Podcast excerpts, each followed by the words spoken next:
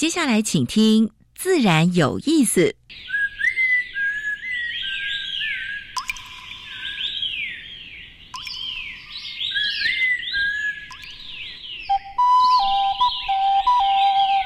大自然是最能启发人心、最迷人的教室。透过鸟语、虫鸣，顺着山峰、水流，教给我们自然万物的盎然趣味与生命智慧。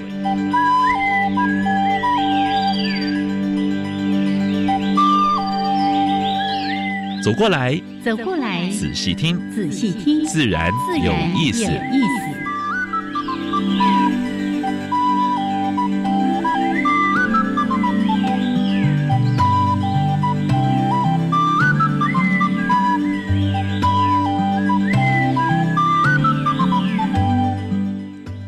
Hello，亲爱的听众朋友们，大家好，欢迎收听教育电台，自然有意思。我是杨平视，我是燕子好的袁老师，嗯，蛮有精神的。哎，烧心啊，烧心啊，你啊！因为燕子最近在街头啊，喊的那个喉咙都快破掉了，为了早教，真的，为了台湾的这块美丽的净土。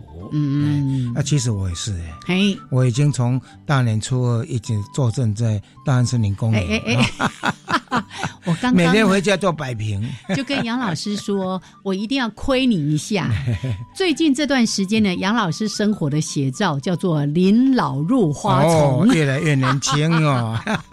为了诶举办那个杜鹃杜鹃花的花节哈，做一个呃最好的一个展示。是，然后诶引起民众的共鸣哦，真的。非常开心。这个每个民众来都觉得那个眼睛哦，是是。一亮，不只是一亮，是在 bling bling bling。我们有一千多盆啊，蛮大的，是诶到三到四年的啊，还有呢二十六盆。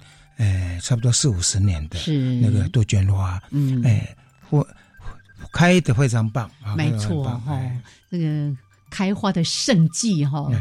最后还有几天，请大家一定要把握。哎，大概剩季只剩下一个礼拜哈，那慢慢慢它会萎凋哈，所以大概到三月底四月初，嗯，就是一片绿叶子了。是因为最近呢，我也常去看，是就觉得哦，真的是实在是太幸福的一种享宴了。而且旁边呢，我们还准备了九百盆的那个杨绣球、绣球花，嗯嗯，还有呢五千五百株的那个。哎，薰衣草，而且边种蜜蜂边来，你知道吗？啊，所以这次蝴蝶，哎，蝴蝶都来了，对对对对。而且天气好的时候，最开心的是什么事？你知道吗？在放眼整个公园，全部都在野餐。嗯嗯，哎，我每走过一天，问有没有蚊子啊？哎，哎，没有蚊子哎，哎，这个奇迹，我们下次再来讲。是是是是，为什么大安森林公园会没有蚊子？也没有用杀虫剂，竟然没有蚊子啊！所以杨老师呢，这段时间就像个主人一样哦，因为这一次整个活动呢，由大安森林公园只有基金会所主办的，所以呢，他就像个主人一样，在那边跟大家打招呼，然后还有很多的老朋友都来看他啊，其实是来看花啦。年老入花丛，其实也不错，越越年轻。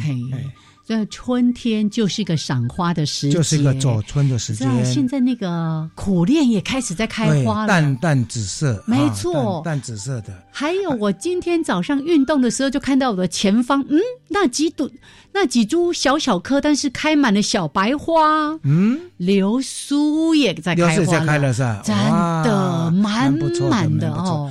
其实原生的还有蛮多的，包括一些在土嫩叶的啊，有那个那个那个什么那个那个一开就开黄色一大片。你在说的是台湾栾树吗？对对对对对，在土嫩芽了。春天就是万物萌发。雀榕，你看，从一点带一点绿白，然后深绿，然后翠绿，你看哦。对，然后呢，每一棵的生长速度又不一样，有的已经在结果了，有才还还在嫩 冒嫩的嫩芽，这太有趣了。那个果实慢慢慢也在成熟了，是的，鸟类也会跟着来了。哦，春天呢，就是鼓励大家好好的出去走一走，一定有一些很棒的回馈。闽南话说：“爱行春，有行在春较济。”真的，走春走春啊，有行在春。好，虽然这个元宵节已经过了，但是呢。先在春天的时候把这个好习惯给培养起来，多出去走走，多运动。好，来，那我们还是回到节目当中呢，跟大家来继续介绍。每一次节目的一开始有两个小单元，一个单元是自然大小事，跟大家分享过去个礼拜全世界、全台湾发生过比较重要的农业、生态跟环保的事情。嗯，第二个单元今年，哎，燕子要跟大家介绍原生植物，生长在台湾的原生植物，它是跟呃绿化基金会的。昆灿组长一起主持的，真的超会讲的。对对哦，我今天要讲这个植物哦，很多人也看过，但是你可能不知道它叫什么，待会再告诉大家。好，另外呢，今天的主题时间，哦呦，哦嘉令哦，令弟弟哦。但是呢，很多人都很向往的啊，到南极去旅行。对，这个人啊，就是我们待会的来宾呢。是。已经去南极差不多二十次了，对。那我人家喝米啊，家幸福了，哈。嘿呐，好，等一下呢，我们找郑有利先生跟大家分享。他从背包客一直到呃经营非洲。经营整个小国家的哈，是。哎，这个这个这团体开始到现在在走南北极，嗯，对，今天要请他来帮我们分享南极之行，到南极去呼吸吧。好，来先加入第一个小单元，自然大小事，风声、雨声、鸟鸣声，声声入耳。大事小事自然是事事关心。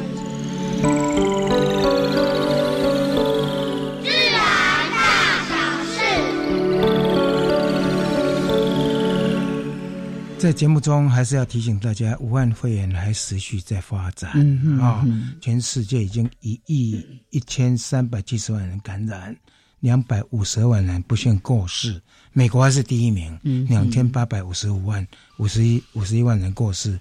印度第二名，一一零九万十五点七万人已经过世了。巴西一零五一，这几个国家都是超过一千万人的啊。所以，嗯，人多的地方还是要戴上口罩，养成勤洗手的这个好习惯。没错，没错。好，第二个则新闻。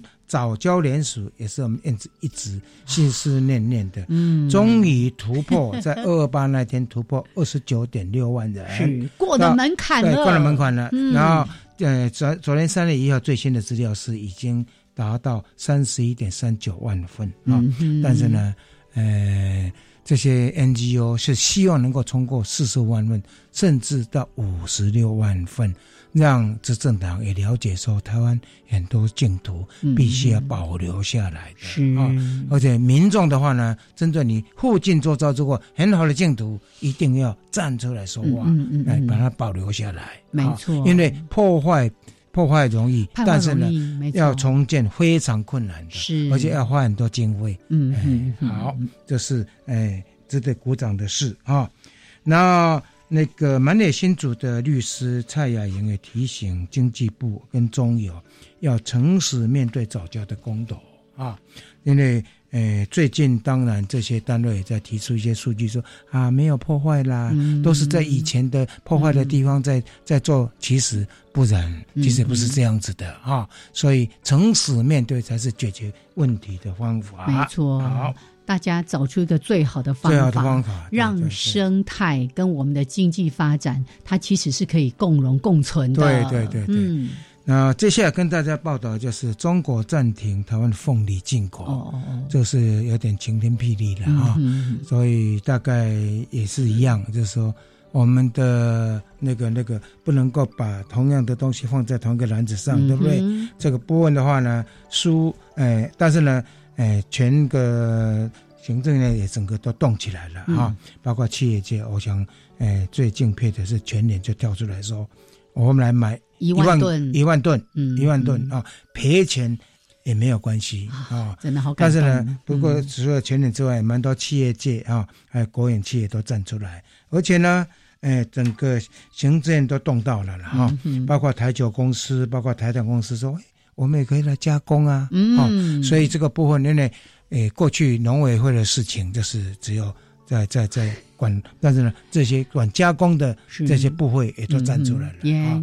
所以大家尽量吃啊。是。所以，呃，中国可能不是只有这一招了，接下来是呃蛮多水果，它没有关系，我们要同样面对。也希望我们的外销业者不要把。把所有的东西都锁在中国，因为除了中国风险太大，政治风险太大。你看有加拿大的例子，嗯有澳洲的例子，对不对？所以我们要汲取这个教训。是，所以这种计划性的农业非常的重要。是，还有刚才老师说的，不要把所有的鸡蛋放在同一个篮子里。是。另外刚才说的，怎么样提升它的？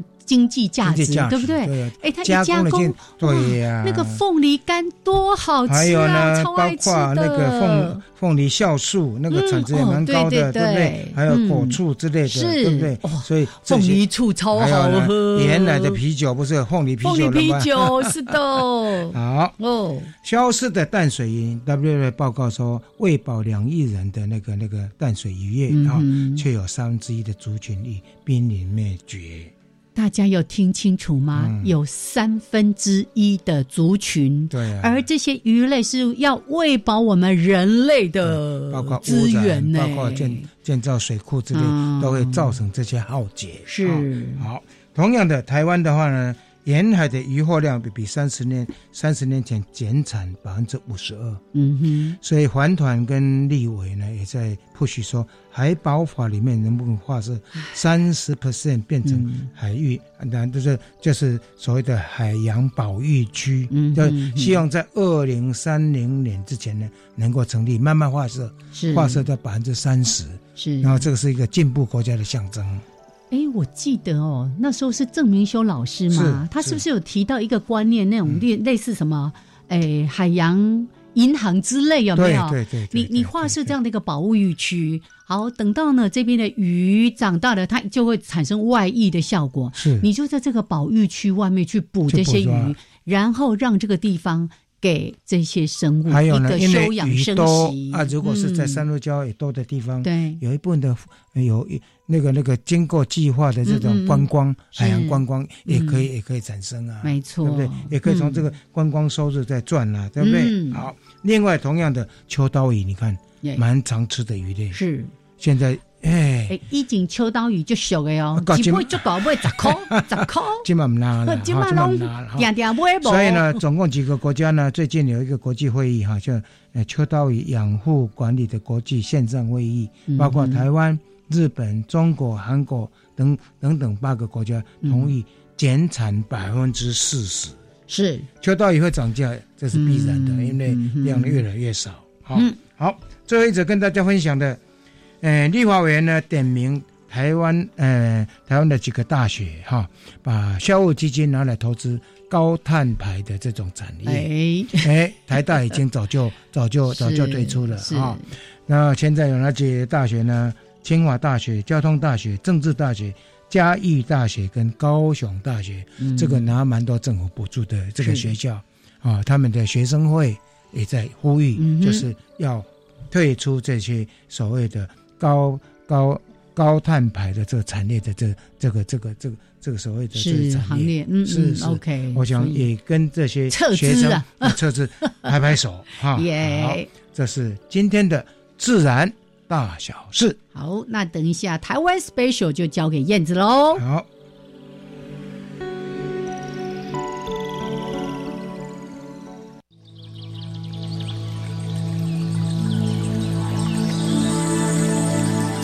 别的地方找不到，别的地方看不到，别的地方听不到，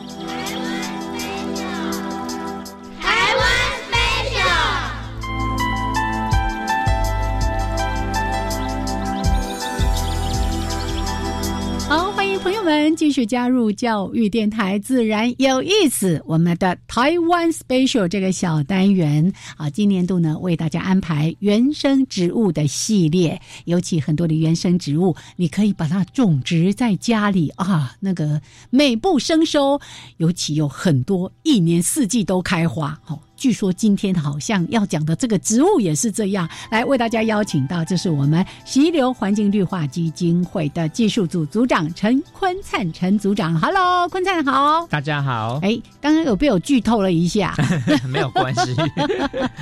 好，但今天讲的这个植物跟我们前面这系列哈，哎，蛮不一样的。因为我们今天要讲兰花，对啊，台湾也是各种原生植物，兰花也是王国，蕨类也是王国，是。哎，什么东西在台湾因为地形气候的变化，嗯，都有很多的物种哈。是，那今天介绍的这一个，种过才知道它的好，嗯，因为我们已经错过它在野外绽放的时候。错过它在野外绽放，你的意思是说，在野外不太看得到它了？因为它曾经是在台湾到处的郊野田边可能都看得到的野生兰，这个兰叫做哎焦啊灰，焦啊灰，几架焦啊，几架焦啊，好啾啾。呃，造型有点像小朋友画小鸟的那样子的花朵，是不是？对，花朵。那因为它的叶子哈，整个植株有点像苇草，芦苇的苇，苇，所以也叫苇草兰。对，啊，也叫竹叶兰、地亚兰哈，也有很多名字啦哈。但是叫焦阿灰，大概是人亲土亲的名字。曾经在台湾的各地郊野都看得到，但是现在几乎绝迹了。因为漂亮，嗯。因为土地开发等等原因，啊，那就反正就不见了，就可能被过度采集，还有栖地也消失了，都有可能。嗯，那幸好还是有保存下来，在一些兰园，或者是在在一些对原生植物有喜好的一些哎园艺家哈，所以还有种源在。那现在也有尝试在做复育啊，因为毕竟它是一个很优质的兰花，怎么说？怎么说？怎么说？刚才被我剧透了一下，四季都开花。好，这是一个优点呢，哈啊，花漂亮可爱，真的漂亮。那还有一个呢，就是它陆地栽培，只要土栽下去，它就会活，不是想象中大家哎，我兰花要种蛇木穴，兰花要附在树上栽培，兰花要怎么样怎么样，水苔啊什么一大堆的，都没有那些啰嗦的事情。请你把它当草这样种。其实它如果没开花的时候，跟草杂草很像，跟禾本科之外对对对，就大概是那个样子。所以我自己的栽培经验，真的就把它种地上，嗯，那就是时间换来一切了哈。大家都你搜寻家辉，大概可以看到那种很漂亮的。群生的照片，因为花市在卖都是卖一只一只、两只三只这样子，可是你种久了就会有成就，因为它可以扦插。哎，兰花有这个特性的也不多了，你就把它当把它比较长的茎剪下来之后，直接插在旁边，就有机会活，那就会越种越多，越来越壮观。是，所以常常跟有一些公家单位或是一些社区住宅说。你要种那种一丛一丛的东西，又要想不太去管理它，除了那一堆要修剪的树之外，你还有什么可以选的呢？嗯哼，微草兰就是一个很好的选择，因为它几乎是不太管，嗯，好，顶多久了总是会有一两只枯掉就剪掉，然后四季都开不停，嗯，这才是太棒的优点，真的，然后还蛮容易授粉的。是，好像是一些小型的蜂类或是蝇类去授粉，嗯，授粉它会结果啦。可是大家都知道，兰科的植物种子非常非常的小，嗯，而且没有胚乳，所以它很难在野外自行的发芽。所以你可以把卸掉的花剪掉，不要让它结果。是，你大概就做这些功夫就好了，其他什么都不用做了。你就等它开花就对了。是，然后还可以扦插，对，直接种在土里的兰花，没错，非常的野。可是它那个兰花的花型还真的是漂亮，跟我们看到的兰花大概就那个样子，就缩小版，对，缩小版一点哦。那但是你刚才也提到说，它可以种成一大片，一大片。我希望你有一片土地，然后帮我们把这个苇草兰把它留住。对，刚刚说的，因为可能因为它太漂亮了，这个被采集，对，还有很多基地，对，都被拿去盖房子、盖工厂或者各种的破坏等等的，哎，反而野生很少了。但是，所以也可以说它是已经很成功的把台湾原生种变成一个园艺品种的对一个植物化的植物。啊那园艺化当然会经过挑选，所以也会有花白色的，或是花深桃红色的、浅桃红色的等等。但是要注意一下，花如果特别大的话，那可能是东南亚的种，就不太一样了。对，请认明台湾的原生种。好，来今天呢，介绍给大家焦阿灰，或者是尾草兰，甚至哎，还有一个名字叫什么？竹叶竹叶兰。来介绍给所有的朋友们，谢谢坤灿，谢谢。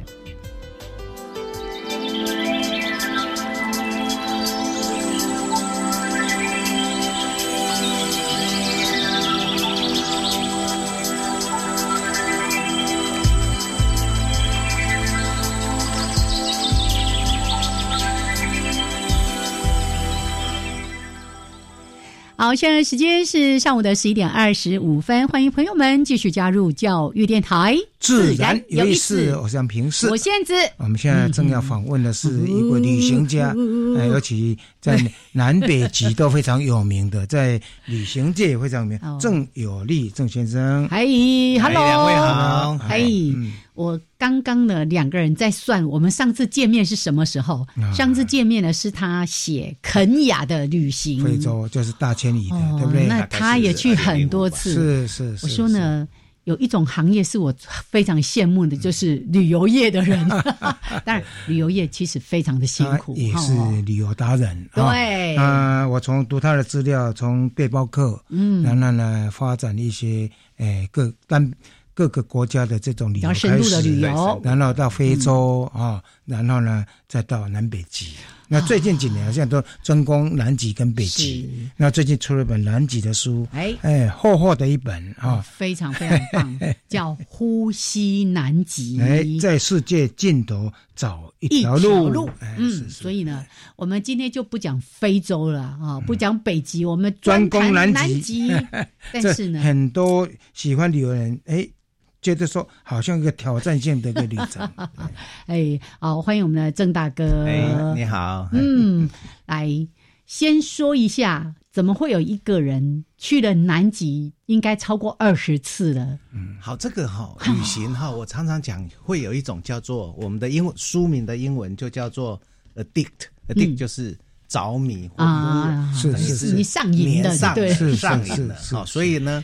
我们的想法是这样：我第一次去南极的时候，就发现就就有一点点像我第一次去坑一样，就我对这种野生动物，还有大自然，包括冰，包括海，就已经是完完全全的着迷。所以我第一次去之后，隔年就就再去了，然后后来才带几个团过去，不同的船，不同的时间，然后呢，我也去过了大概二十多次了，是。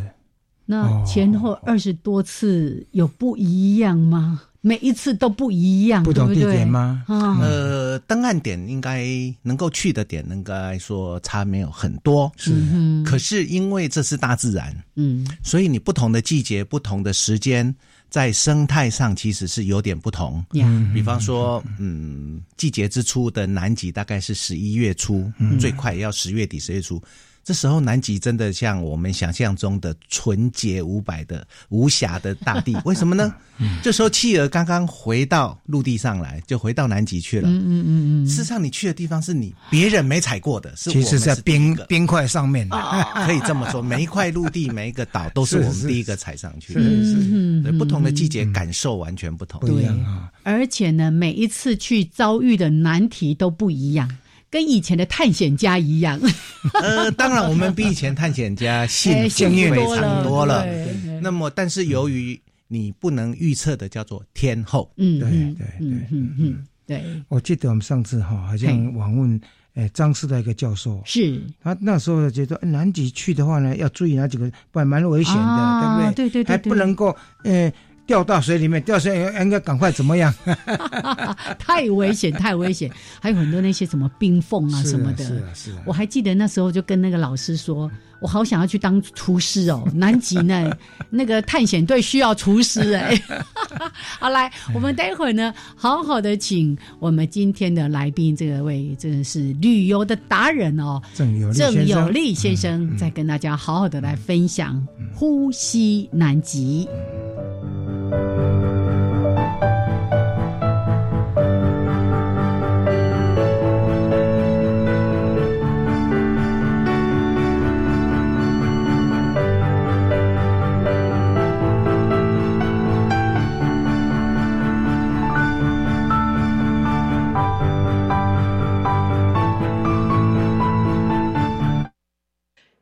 自己的这些能力没办法帮到所有人，但是我真的无愧于心啦。所以结论已经变成很单纯：学会过生活。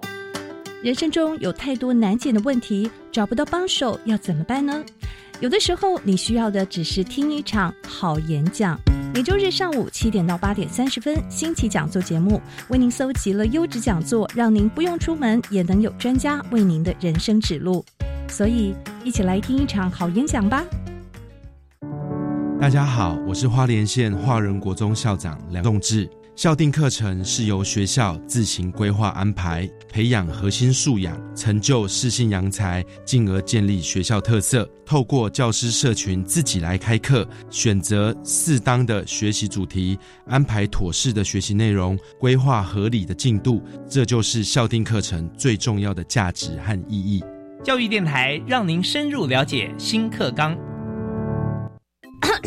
家庭省电秘诀大公开：电器清洁保效率，家电保养不能少。冰箱冷气选一级，换灯要选 LED。电脑不用就关机，插座管理少待机。冰箱节能八分满，随手关灯好习惯。人人节电智慧王，聪明用电省荷包啊，省荷包。更多省电秘诀，请上节约能源园区网站查询。以上广告为经济部能源局提供。加外加外，阿玛波拉，扎根格玛西卡斯达斯，的加古拉布古列列。大家好，我是来自台东的胡代明，这里是教育电台。那罗哇那咿呀那呀哦哎呀，那是你呀鲁玛的呀恩哦，朋友们就爱教育电台。好，现在时间是上午的十一点三十二分，欢迎朋友们继续加入教育电台，自然有意思。我是平视，我燕子。我们现在在现场的是《呼吸南极》的作者是郑有利郑先生，来跟我们分享他的南极之行。对，超级的旅游达人，对对对，二十一次。你如果有兴趣。网络上搜寻“郑”呢，就是郑成功的“郑”，有利就是对你很有利。谢谢谢谢。是哦，有太多太多他的作品了哦。那今天我们谈呼吸南极。那其实，在书里面真的，那我在晚上哦，一直看一直看，然后小孩就一直喊：“妈妈，你赶快去洗澡！妈妈，你赶快就说，我说等一下，等一下，等一下。”太吸引人了，对不对？嗯，好像有描述描述到是八十九世纪的。在南极的探险的这一个很简单的历史，嗯，对不对，简单的说，在人类的探险史上，其实最早的探险史是指阿尔卑斯山，嗯，那时候我们对山没感觉，到十七世纪、十八世纪初，可是后来呢，这个地理大发现之后，就的往了中南美等等，这个都不同的时代有不同探险，但是在当我们去过了中南美洲这边新大陆，还有我们后来欧洲人发现亚洲。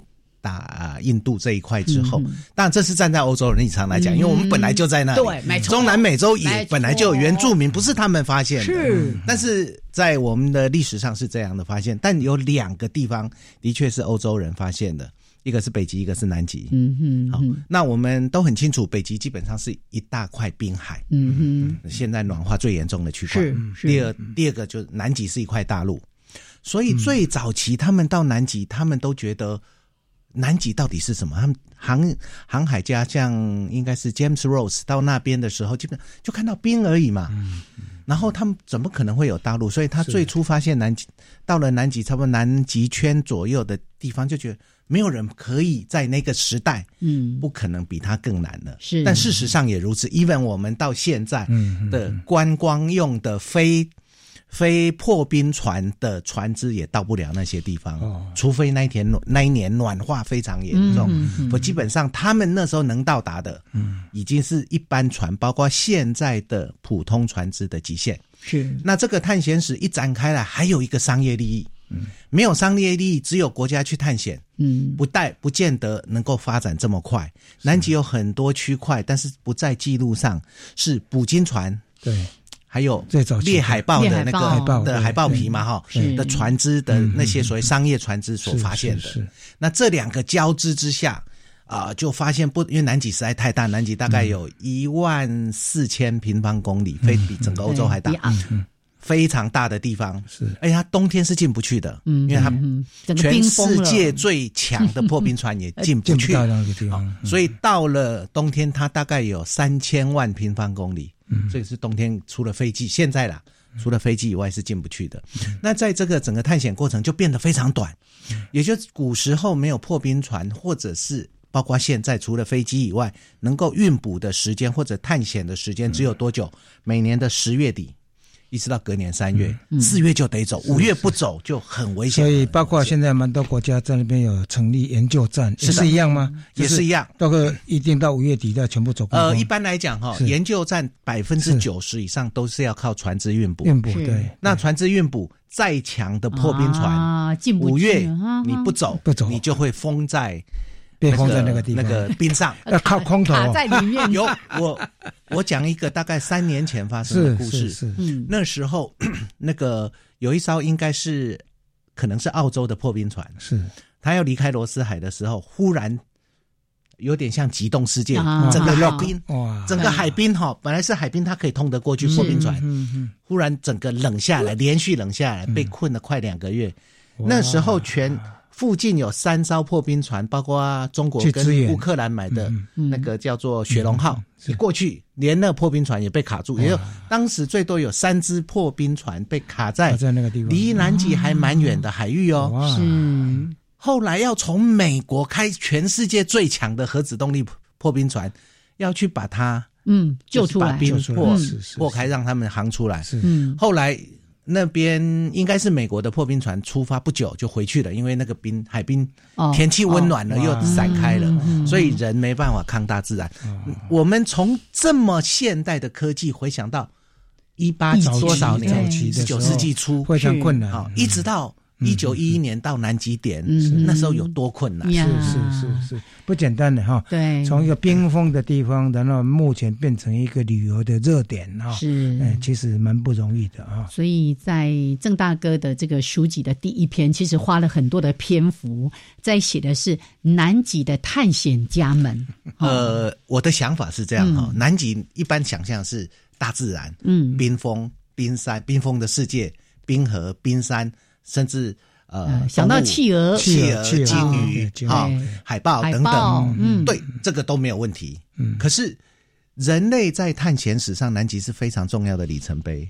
而且我一直觉得，再怎么样的大自然，偶尔带了一些人文的故事，会使整个整个旅程，或者整个知识面，或者整个励志面是。来想。因为像我一个很好的朋友，他读到这本书，哎。这本你可以当做他们叫跳跃式阅读，随便翻阅一张出来。啊，原来谢克 谢克顿是如何经历那么痛苦？是是哦，所以是我们从历史的角度来谈南极。对对，我看到谢克顿那个部分，我也真的是好感动。然后你就提到说，那个扫。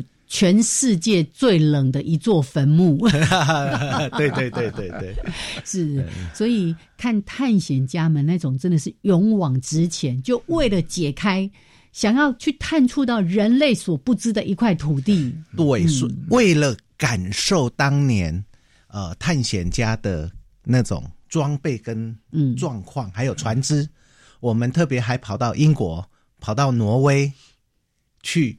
看那个，比方说 from 就是那个奋进号，但它有留下来。是是，我们到普利茅斯去看当时出海的港口，那吴月花也从那里走的。我们去剑桥的南极博物馆，嗯嗯嗯，去考察说到底史考特是当时是吃什么、看什么、用什么。所以这一个是我们把它带到人文的部分。是除了人们这一方面，我们回过头来谈旅游了啊。大概每年。如果南要到南极去，是哪一个季节呢？就是说，因为你现在讲五月份，你就必须要整个都撤嘛，对不对？到底什么时候呢？我们才能够重回那个地方呢？好，基本上不管是科学家也好，嗯，不管是一般的游客也好，不管你只要去南极，只有一个季节，就是南半球的夏天。嗯哼，那夏天通常是从十月底。陆续开始，嗯哼，这还要看老天爷的眼色。那一年冰封的很严重，哦，你就进不去，你就得等。所以一般来讲，我们比较保险，会从十一月中开始进入南极半岛这个区块，大致没有问题。嗯哼，那你必所有的船必须在三月中旬要离开。有人勉强撑到四月，但他只是在外围慢慢晃，嗯嗯，就没有办法进到半岛再围里面一点，因为太危险。嗯哼。那么，在这两个季节里头，其这两个时间，呃，对不起，十一月到三月之间，接着南极就要冰封，差不多九个月了。哇，不容易耶，哈，真的是，而且最好的时机好像十二月份到一月份，Christmas 之后，完全正确，热门，而且南极一般来讲。百分之八十是的，可能到九十的基地研究人员，嗯嗯只待夏天两三个月。哦，所以但其他的百分之九十或百分之八十才能够在南极过冬，嗯，好好好，所以南极过冬是一个非常困难的。困难，它有多困难？你想想，从四月以后的波浪啊，就没了，嗯，到隔年最快十一月。那这九个月你只有这一群人在，那大的研究站还好上百个人，嗯嗯，那小的研究站六个八个，所以大概运补的部分他们都靠空投咯。呃，那段期间。他们其实因为现在保存技术都很好，所以基本上是。除非大的运补站是是飞机可以 landing 的极少数之外，极少数啊，大部分都要夏天运补，一次就要补足了，对不对？嗯，今年的运补就遇到一个很有趣，如果发生危险的时候就很麻烦了。对，完全在 没有运补你也活不下去啊！今年就发生一个很有趣的南极点的阿蒙森史考特站，嗯，因为那个 COVID nineteen 的关系，我们飞。飞机不能飞，是。因为他怕他怕把病毒带进去嘛？因为他是用美国的那个运输机去，嗯，去运补。是。后来呢，因为怕病毒带进去了，所以飞机停飞或只飞了两三航次，那不够啊！那么大的战区很多物资过去，从燃油，嗯，他们是从麦克多莫站，就是开了十三天的雪上摩托车，一个车队横跨了一千多公里到南极点，然后再回来。然后再运补过去，所以今年因为 COVID nineteen 整个南极的研究都都改变了。哇，呃，没有停摆，它继续，但是人数急剧减少。他为了怕，因为你一进去，整个整个站都都会出问题，真的真的真的。我没有想到这个病毒会影响这到南极啊，很难想象，因为它整个运补变成用车子，因为它必须是是这是。这二十个运补人员是必须完全都没事，我才能够带你去。上次张师大的教授提到，就是说你要进去的地方，还有那个什么天候条件，那个有时候会迷路。那不有一次不是要走从什么地方研究站走回他住的地方？对对对，那一次叫冒险的。我想起来了，是李奇英教授。对他讲的是啊是，我看过非我们在船上遇到过非常在南极做过研究的科学家。嗯，他就说。你不要以为从这里到那二十公尺是你的宿舍，你就走得到。没错，不见得。那个暴风雨来，暴风雪来，对。我们看过一个影片，是我一个探险队长拍的。他是整个人哈站着抓着栏杆，当然要戴手套，然后整个人是飞起来的，就像一个棋子，人变成棋子了。我看过那个影片，哇，那个真的，所以他那时候就跟我们讲说，风险相当大的。是，如果你没有心理上准备，而且。要准备蛮多的装备，你到那个地方真的很危险，哎，要有很大的决心。可是竟然有人去了二十次，而且他并不是只有带这个可能带团的一群人去，他有时候自己想去的时候，两三个好友邀了就去了，对，所以。当你们自己这样。两三好友去跟你带团去的时候，心情上对那个一个是工作啊，你一个是两三个朋友去，假设我们三个人一起去玩，哎，好，这个要成真，这个要成真哈，这没有困难，要加贵油，要加贵油啊。接着呢，你带了十几个人，你是要先照顾好客人，才能去玩，是是，所以。基本上去那个地方也算是风险很高的地方。我同意。高风险，对对，高风险。尤其刚才提到说，最重要是因为它的天候的变化，有时候瞬间急剧的。是的。然后那个我们都遇过哇，真的都遇过这样遇呃，对，有很多有趣的故事。可是你看，你刚刚在讲那个 COVID nineteen 那个，应该没有写在书里面啊，我没有读到啊。因为那时候这个还没发生，我们。这是今年的运补，是这个以后以后再版的时候的那个补补充资料。你看这个节目里面就可以听到最及时的讯息。谢谢。好，来，OK，那我们这个段落呢，先聊到这边。时间呢，十一点四十四分，将近四十五分，稍微休息一下，一小段音乐，我们继续回来来听听。那为什么这个地方风险这么高，天气变化这么大，又这么冷？还是有那么人要去哈，这个人还去了二十几次，还写了一本书，到底他迷人迷在哪里？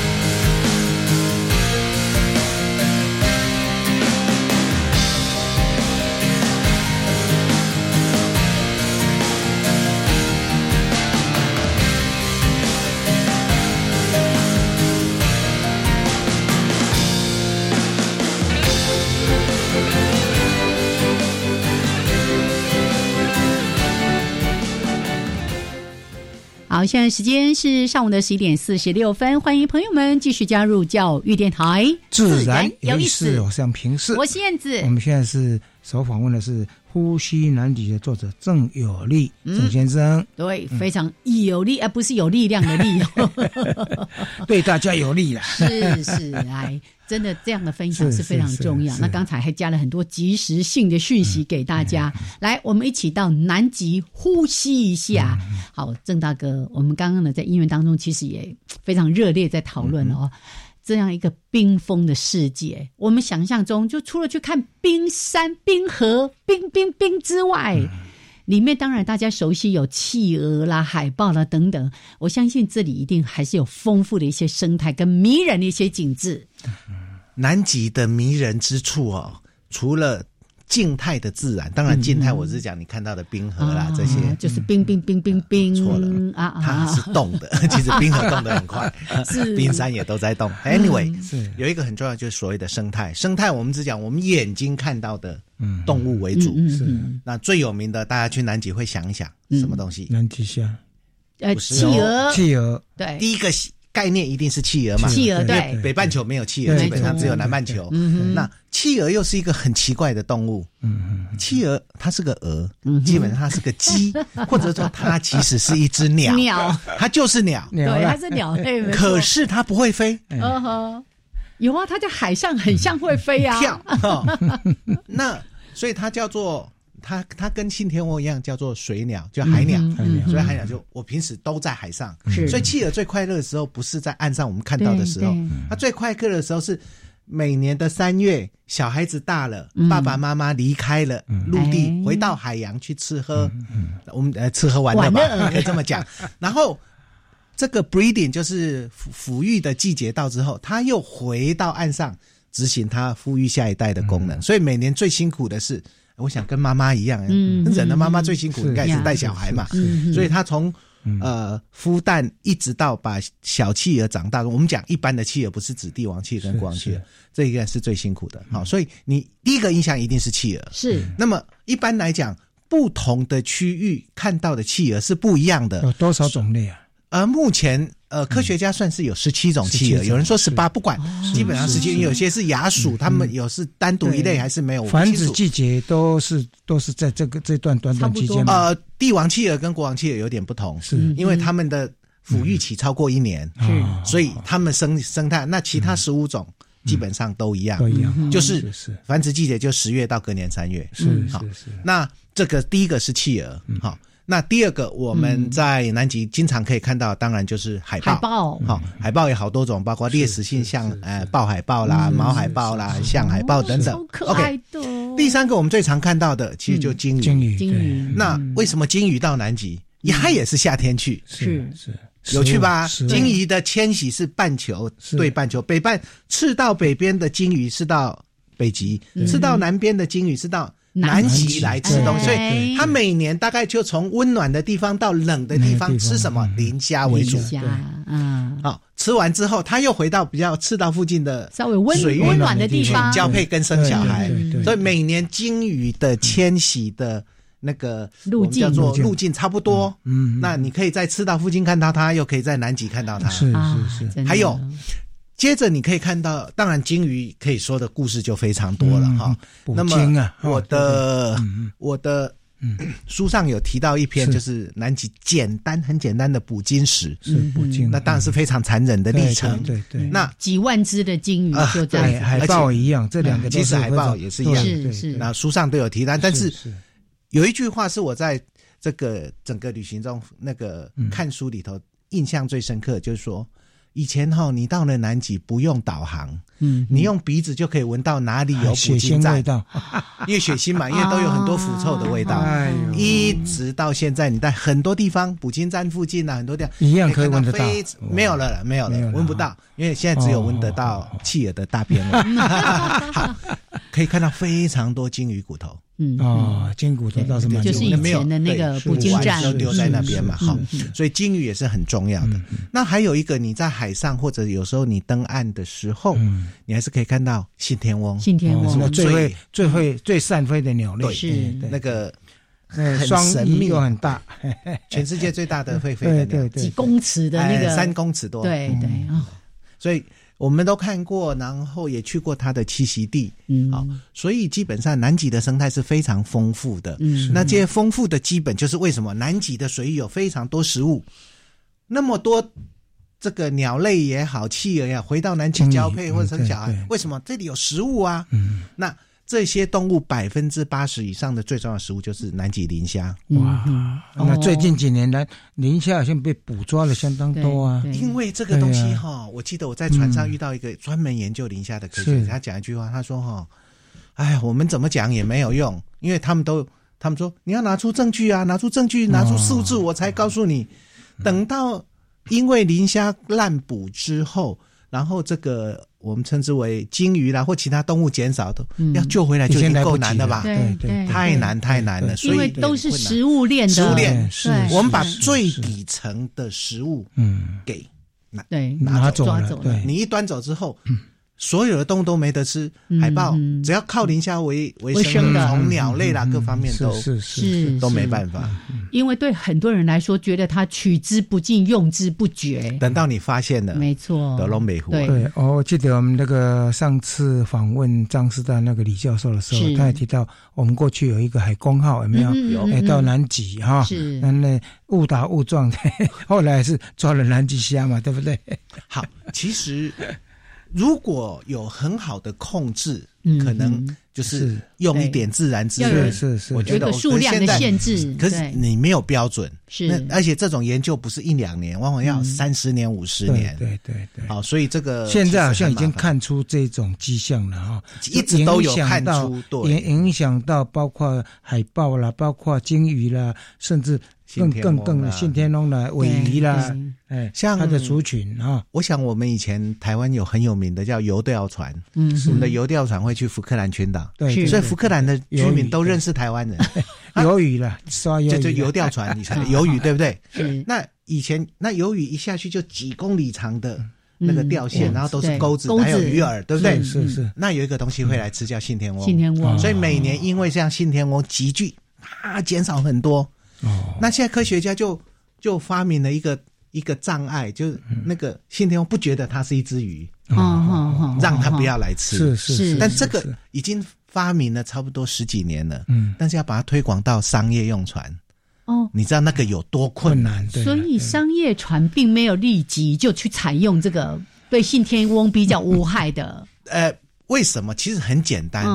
成本干我屁事，利益了，利益了。对他来讲，我只要钓得到就好。对了，他是利益，是不是？关关我不关我的事啊。现在在南极这个地方，我们在新闻上也报道过，从过去台湾独霸到现在中国大陆的渔船要取代了，有没有？上次我们不是报了一个讯息吗？在那个加拉巴哥群岛，他突然间来了三百多艘中国渔船，那个 那个引起全世界的震撼。对，就是刚才郑大哥在提到那个信天翁被鱿鱼或者是其他的渔船的鱼钩哦鱼饵。哦，我我真的看是难过的，就像我们在看那个中途岛上面的那些信天翁小孩，因为太多太多的海洋垃圾，然后那爸爸妈妈从海上就以为说啊，这是可以吃的东西，然后所以鸟宝宝一肚子都是塑胶垃圾啦、瓶盖啦等等啊，就这样吃的饱饱的饿死。嗯，哦，我同样那个心情是很难过的。这个。金鱼也经常这样，因为他不知道它是一只水母还是一个塑胶，对，看起来像水母，对不对？那它就就是在飘舞的像水母，对，海豚也常这样，对。所以刚才我们也提到说，其实这个书里面当然前面有一个。一大段的篇幅在分享的是有关于呃这些南极探险家们，然后当然再加上了我们郑大哥他自自己亲身去旅行，有很多很多的一些对照跟心情上的一些哦这种分抒发啦等等的，后面其实有很大的这个篇幅都在写跟生态有关的东西。这一点我个人在旅行这么久，因为我我不敢讲说我是什么生态旅游专家，但是我对生态有一份。不要说责任感情好了啊，因为责任好沉重。但基本上呢，我很认真，在我去南极或者去肯雅或者任何一个跟生态有关的地方，我都只有一个，我一定要教客人守规矩。嗯，赞是是是。所以每一次这个也有一点点自夸，但真的是这样。每次探险队长看到我带团上船，嗯，他们都很开心，对，因为我我我会协助他们。嗯，至少我的管理对对对，啊，要他们完全做到守规矩。是 是，哎，大大概有什么规矩啊？其实很多啦，比方说你不能触摸动物嘛。哦，好，比方说你要保持五公尺或十公尺的距离。是是，拍照不要干扰。对，比方说你不能离开，呃，探险队员告诉你的范围。可以啊，所以我们刚刚在休息的时候有点聊天，就冰缝。对，你走在冰上，你不知道冰缝在哪，但是它让你活动的地方，其实它已经帮你围起来了。对对对，这里一个人他监视你。对对对，这样这个就是我们活动范围还是有被。还有呢，常常在谈软化。你在南极有没有看到？你除了刚才讲冰封之外，有没有软化现象被观察到？这一点哈，我也不大敢讲，毕竟我去的过程是从二零零七一直到现在。是。那但是我曾经跟一个。呃，在那边待二十年，就是长期在那边二三十年的一个探险队长聊一下，他说，他有一次我们一起去出去的时候，他说。冰河已经退了好几百公尺了。对对对，他说这是他前，因为我们在加拿大，对，还有在尼泊尔，你可以看到他会插一个旗子，一九八零、一九八一，对对对对对，一直上去。是，我到挪威去的时候，常常看到这样。对啊，所以冰岛有整个冰河是不见了。他说这个冰河已经没有了，消失了嘛。是，那这是非常明显的有。哦，但是我看得到吗？Maybe 有一点感觉，可是我们一年去一次，跟他差三次，所以有些人说哦，我有看到暖化，你不能把今年跟去年 比，你要跟过去的历史。我一直认为这才有，不然今年冰少一点，哦，这暖化，这暖化。对对。不过像你书上有提到说，这也是研究这个探险队的队员提到说，南极有 两百五十条冰河，有八成都在消退啊，所以从科学家研究的数据当中，他的确给了我们一些警讯了。是是是。好，我们这个其实书里面还有很多很多很多的厚厚的一本，好好念。